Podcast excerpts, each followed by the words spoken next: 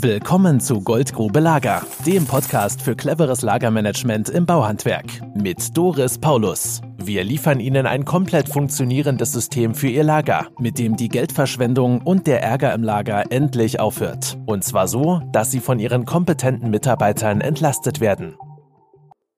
Ich bin Doris Paulus von Paulus Lager und heute diskutieren wir, was es bedeutet, wenn wir hören, wir haben kein Lager. Wie realistisch ist das? Wir, das sind die Projektleiter Matthias Oelze, Miguel Caposti und ich, Doris Paulus. Hallo. Moin. Hallo. Ja, Matthias, du erzählst immer wieder, du stehst auf einer Messe, hast die Roll-ups hingestellt und dann kommt ein Inhaber vorbei, schaut dich an, strahlt dich an und sagt zu dir, brauchen wir nicht. Wir haben kein Lager. Was geht denn dann bei dir ab?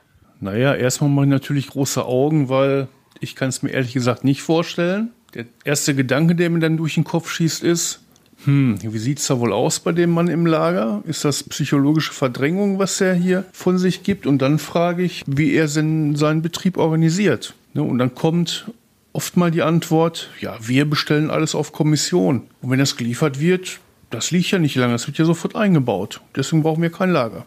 Und Miguel, hast du schon mal solche Lager gesehen, die kein Lager sind? Die sehen wir ja im Grunde eigentlich regelmäßig. Das sind die Lager, wo halt die Sachen, die von der Baustelle hinterher übrig geblieben sind, die zurückgebracht werden, dann langsam wie Jahresringen nach innen wachsen und immer größer werden und sich halt häufen und nie wieder angeschaut werden. Das erinnert mich an einen Kunden, von dem du erzählt hast. Da war eine neue Halle gebaut worden und dann wurde in der Mitte dieses kein Lager aufgebaut, nämlich Baustellenrücklauf. Und wie du im Projekt warst, da hat der Arbeitsvorbereiter fette Kisten mit V2A-Fittingen gefunden. Genau so war es. Also es war eine nagelneue Halle, ich weiß gar nicht wie viel Quadratmeter, eine Riesenhalle und es gab kein einziges Regal in dieser Halle. Aber in der Mitte ein Riesenberg mit Baustellenrücklauf. Also alles, was während der Montage übrig geblieben ist, was nicht gebraucht wurde, was zu viel bestellt wurde. Ja, und als wir dann im Projekt diesen Haufen langsam auf auflösten, kam halt unten kistenweise Edelstahlfittinge in großen Größen, wo ein Fitting in der Regel irgendwo zwischen 200 und 300 Euro kostet zum Vorschein. Geschätzt waren es mindestens 10.000 Euro, die da rumlagen und gleichzeitig kam dann halt ein Arbeitsvorbereiter von oben durchs Lager, schaute, was wir so machten und sagte, oh, ja, das habe ich gestern gerade bestellt. Das hatten wir noch. Ja, da sieht man mal, wie viel kein Lager einen kann. Und was ich dann überhaupt nicht verstehe, wie funktioniert das mit den Trillionen Kleinteilen, die ein Betrieb braucht, um arbeitsfähig zu sein? Also das sind so die ganz banalen Sachen. Ne? Das ist Hanf, Lötwasser, das ist Lexhochspray, das sind Handschuhe, das sind Cutterklingen. Wie machen die das? Also kein Lager zu haben, diese vielen, vielen Kleinteile, die ganzen Winkel, die Öldüsen und, und, und. Das ist doch unmöglich, dass man das alles kommissionsweise bestellt. Ich habe so die Idee, dann sind die Autos die verklickt oder wie könnte es sonst funktionieren? Ja, ich denke mal, entweder sind die Autos vollgepackt bis zum Rand oder aber, was die zweite Alternative ist, die Mitarbeiter brauchen ja Bohrer, Bits, Sägeblätter, Silikon und so weiter. Das heißt, die fahren für jedes kleine Teil, was sie brauchen und im Betrieb nicht finden, zum Großhändler. Und was das bedeutet, weiß ja auch jeder. Ne? Beim Großhändler gibt es Kaffee und ein heißes Würstchen und Kollegen zum Schnacken. Das heißt also, der Inhaber, der denkt, er könnte sich ohne Lager Kosten sparen, bürdet sich natürlich hintenrum eine Menge Kosten auf durch diese Beschaffungsfahrten, die stattfinden. Es findet ja auch keiner was. Also die Leute wissen ja oft auch gar nicht, wo sie suchen sollen. Wenn ich mir so anschaue, ne, Siphons, Dichtungen, Lötwasser, Klebebänder, Batterien für Messgeräte, STS-Bohrer, Chromringe, das sind so etwa 50 Prozent des Lagermaterials und diese Inhaber, die uns dann so freudestrahlend auf der Messe erzählen, ja, wir haben kein Lager. Die haben wahrscheinlich vor Augen, dass sie ihre äh, Porzellan, die Bäder immer wieder neu bestellen. Aber was ich glaube, was sie überhaupt nicht realisieren, ist, dass wirklich Kisten und kartonweise das Material dann von den Baustellen zurückkommt und sich in den Betrieben türmt. Und wenn ich dann zum Ersttermin hinkomme und die Tür aufmache, falle ich um. so wie in der großen Halle bei dir, Miguel. Genau so ist es. Und ich finde nämlich auch, wir haben kein Lager, heißt auch, dass die Mitarbeiter nicht wissen können, wohin können sie ihre Materialien zurückräumen, wenn sie von der Baustelle zurückkommen. Ihr zwei nickt gerade ganz begeistert. Das heißt, die Menschen haben keine Chance, sich korrekt zu verhalten. Was sie aber als nächstes kriegen, ist ein Anschiss, weil es halt so ausschaut im Lager, wie es ausschaut. Ja, genau so ist es. Die einfachste Lösung eigentlich ist, man braucht wirklich ein Lager, man braucht Regale, wo halt die Mitarbeiter auch die Sachen, die von der Baustelle zurückkommen, zurückräumen dürfen. Und ich habe aber auch die Erfahrung gemacht, dass manche Inhaber komplett resigniert haben. Kennt ihr das auch aus Gesprächen von der Messe? Ja, natürlich. Das sind ja halt die Leute, die sagen, sie haben kein Lager. Die sind irgendwann gescheitert, hatten keine Idee, wie sie ihren Betrieb organisieren können. Ne, dabei ist es halt die Lösung. Das Material, was die Mitarbeiter tagtäglich mit zig Beschaffungsfahrten beim Großhändler abholen, gehört im Betrieb aufs Lager gelegt, damit die Mitarbeiter morgens, wenn sie ihr Auto packen, die Sachen aus dem Regal nehmen können und direkt zur Baustelle fahren können. Genau, und das geht bis eben zu den Kundendienstteilen, bis zu Elektroteilen, Abgas und so weiter. Das ist jetzt nur bei Sanitär mal aufgerufen. Es gibt ja fast genauso viel bei Tischlern und fast genauso viel bei Zimmerleuten an Kleinteilen, die ja genauso ja,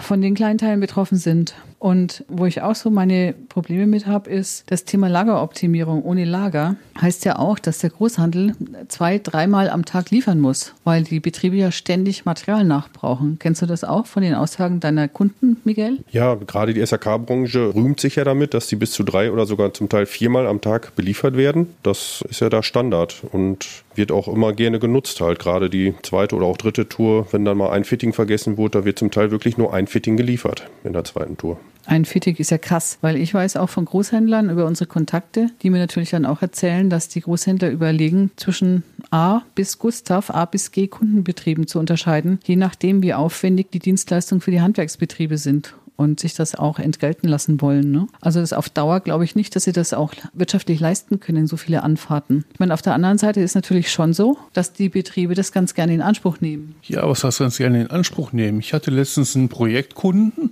der hat genau von dem Problem berichtet, dass nämlich die Großhändler nicht mehr alle Teile an jedem Standort lagermäßig liegen haben. Das heißt, wenn ich eine Bestellung auslöse mit fünf Teilen, kommen die eventuell aus fünf verschiedenen Standorten des Großhändlers. Und das erzeugt natürlich auch ganz enorme Logistikkosten. Und wenn ich jetzt mein Lager optimiere, hat er gesagt, dann trage ich ja die Kosten für die anderen Kunden mit, die tagtäglich die 20 Einzelbestellungen machen oder beziehungsweise das Material nicht bewirtschaften und alles mal nur direkt bestellen, wenn sie es brauchen. Und das sehe ich nicht ein. Genau, und da sind nämlich auch die Großhändler mit dabei zu unterscheiden, welche Qualität von Handwerkerbetrieben haben sie gerade vor sich. Wer wird nachher was bezahlen müssen für diese Lieferung? Ich meine, es hat natürlich auch sein Nettes, ne, weil man kriegt halt jederzeit, man wird beliefert. Und die Großhändler binden schon die Handwerker auch an, sehr eng an sich. Und ich sehe das aber eher so, das ist wie so ein Junkie, der dreimal am Tag einen Schuss braucht. Sonst kann er nicht überleben. Ich weiß nicht, wie es euch geht. Das klingt vielleicht ein bisschen krass, aber diese hohe Abhängigkeit, also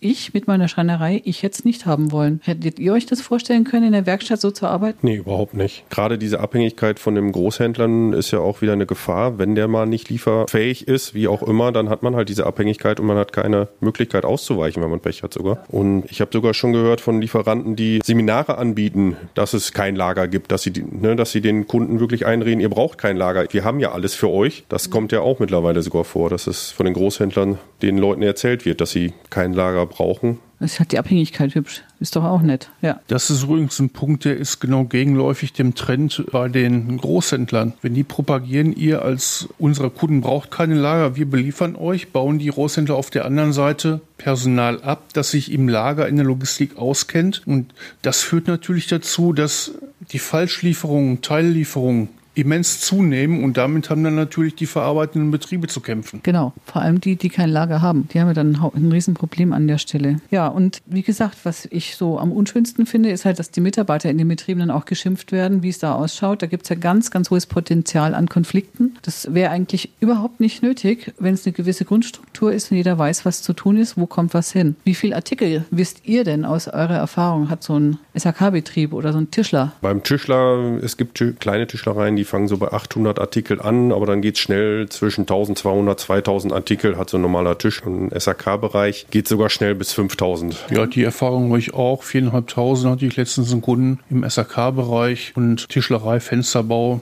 Die fangen je nach Betriebsgröße bei 600 an, sogar teilweise, und gehen dann so bis 1200, 1500. Das ist meine Erfahrung. Ja, da bin ich auch mit dabei bei eurer Erfahrung. Also ich habe die Idee, dass die meisten Inhaber nur das Material vor Augen haben, das sie bestellen, also Produktionsmaterial, aber die vielen, vielen Kleinteile, die nötig sind, damit der Betrieb arbeitsfähig ist, die werden nicht wahrgenommen. Und die sind aber das Öl im Getriebe und sorgen dafür, dass Gewinn entsteht wenn die einfach vorhanden sind, mit wenig Aufwand. Ja, also Sie haben einiges gehört, auch von dem, was wir jeden Tag erleben. Und die Idee, die wir haben, es wird ein Lager eingerichtet, wo die Prozesse stimmen und übereinstimmen mit den Lagermöbeln. Und für den Anfang mal so ein Baustellenrücklaufregal aufzubauen, wo die Sachen reingestellt werden, wenn sie von der Baustelle zurück sind, dass man sie durchschauen kann, anstelle sie unter die Regale zu schaffen, damit sie aus dem Blick sind oder in den Ecken zu verstecken oder Jahresringe hochzubauen. Ja, das wäre jetzt mal so der erste Vorschlag von uns. Okay, wenn Sie mehr dazu wissen wollen, dann geht auf pauluslager.de und rufen Sie uns einfach an. Wir erzählen Ihnen gerne einiges von dem, was wir noch wissen. Tschüss, schönen Tag noch. Tschüss. Tschüss. Und viel Erfolg. Hier war Doris Paulus von der Firma Paulus Lager. Wenn Sie mehr wissen wollen, dann melden Sie sich noch heute. Gehen Sie auf www.paulus-lager.de und schauen Sie das Erklärvideo an. Füllen Sie danach bitte den kurzen Fragebogen aus, mit dem kann ich mich auf unser Telefonat vorbereiten. Und danach können Sie direkt in meinem Kalender einen Termin eintragen, der für Ihren Terminkalender passt. Und so führen wir dann das erste gemeinsame Infotelefonat. Ich freue mich schon drauf. Bis dahin. Das war Goldgrube Lager.